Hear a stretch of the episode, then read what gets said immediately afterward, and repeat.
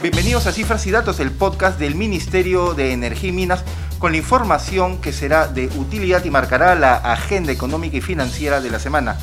En esta oportunidad nos visita la directora de la Oficina de Gestión Social del Ministerio, la señora Eleonora León y León, con quien vamos a tocar el tema del nuevo estudio EITI, los impuestos de la industria extractiva. Señora León y León, bienvenida a cifras y datos. Un poco los antecedentes del EITI, este esfuerzo para transparentar las actividades extractivas. Muchas gracias por la invitación, Gastón. Estamos muy contentos con poder compartir con ustedes eh, que hemos culminado ya el estudio correspondiente al año 2017-2018, que corresponde a la transparencia en industrias extractivas. Esto congrega a un estudio que hacen en conjunto gobiernos, las empresas extractivas y grupos de la sociedad civil.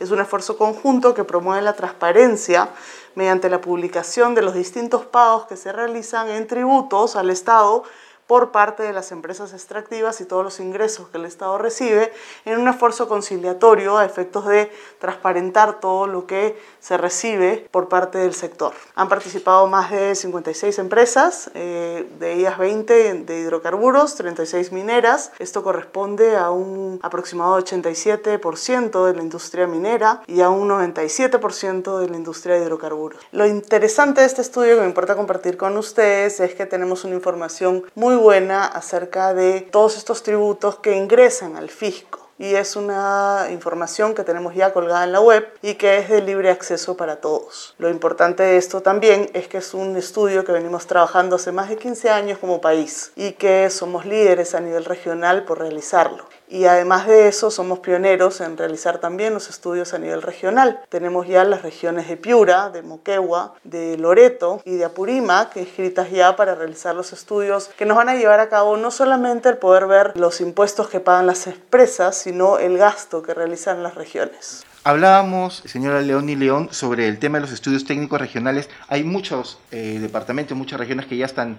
comprometidos. Correcto. Eh, tenemos a Piura, tenemos a Moquegua, tenemos a Arequipa, tenemos a Purímac, tenemos a Loreto. Lo interesante de esto, como te comentaba, es que no solamente vemos el impuesto pagado por las industrias, sino también el gasto que se realiza a partir de las regiones.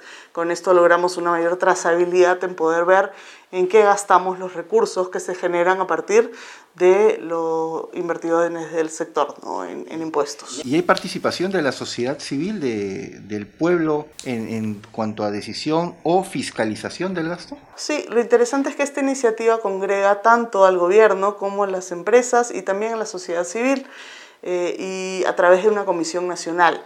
Esta comisión nacional se encarga de monitorear la veeduría a través de las distintas comisiones regionales y de esta forma poder monitorear bien que todos los procesos que se den se den también con la transparencia debida y con la veeduría por parte de la sociedad civil acerca de justamente esta, estos este, procesos. Estamos viendo, este es un, año importante, nuestro año de bicentenario, que se está preparando también los siguientes pasos para ir avanzando en estos temas de transparencia. Correcto, eh, estamos preparando ya los términos de referencia para los siguientes estudios nacionales y los siguientes estudios regionales. Lo que buscamos es poder con esto lograr mayor transparencia, mayor trazabilidad en el gasto y con esto eh, contribuir a la gobernanza legítima, mejorar la calidad de gobierno, promover la participación social, combatir la corrupción y con esto también elevar la reputación en el mercado de inversiones. Y eso es para ir cerrando ya con esta idea, la reputación del mercado de inversiones. ¿Qué importante es y cuánto nos puede costar un tema de corrupción, por ejemplo, en volvernos atractivos a ojos de los inversores? Eh, correcto, claro, poder tener una trazabilidad te permite ver concretamente el gasto directo de los gobiernos locales, los gobiernos regionales y ver en qué se está gastando directamente el dinero que proviene del sector y cómo éste contribuye al desarrollo concretamente de los lugares donde se fomentan las industrias extractivas. Quiero invitarlos, por favor, a poder visitar nuestra web, donde está colgado ya el estudio. Es atperu.minem.gov muy bien, muchas gracias por su participación.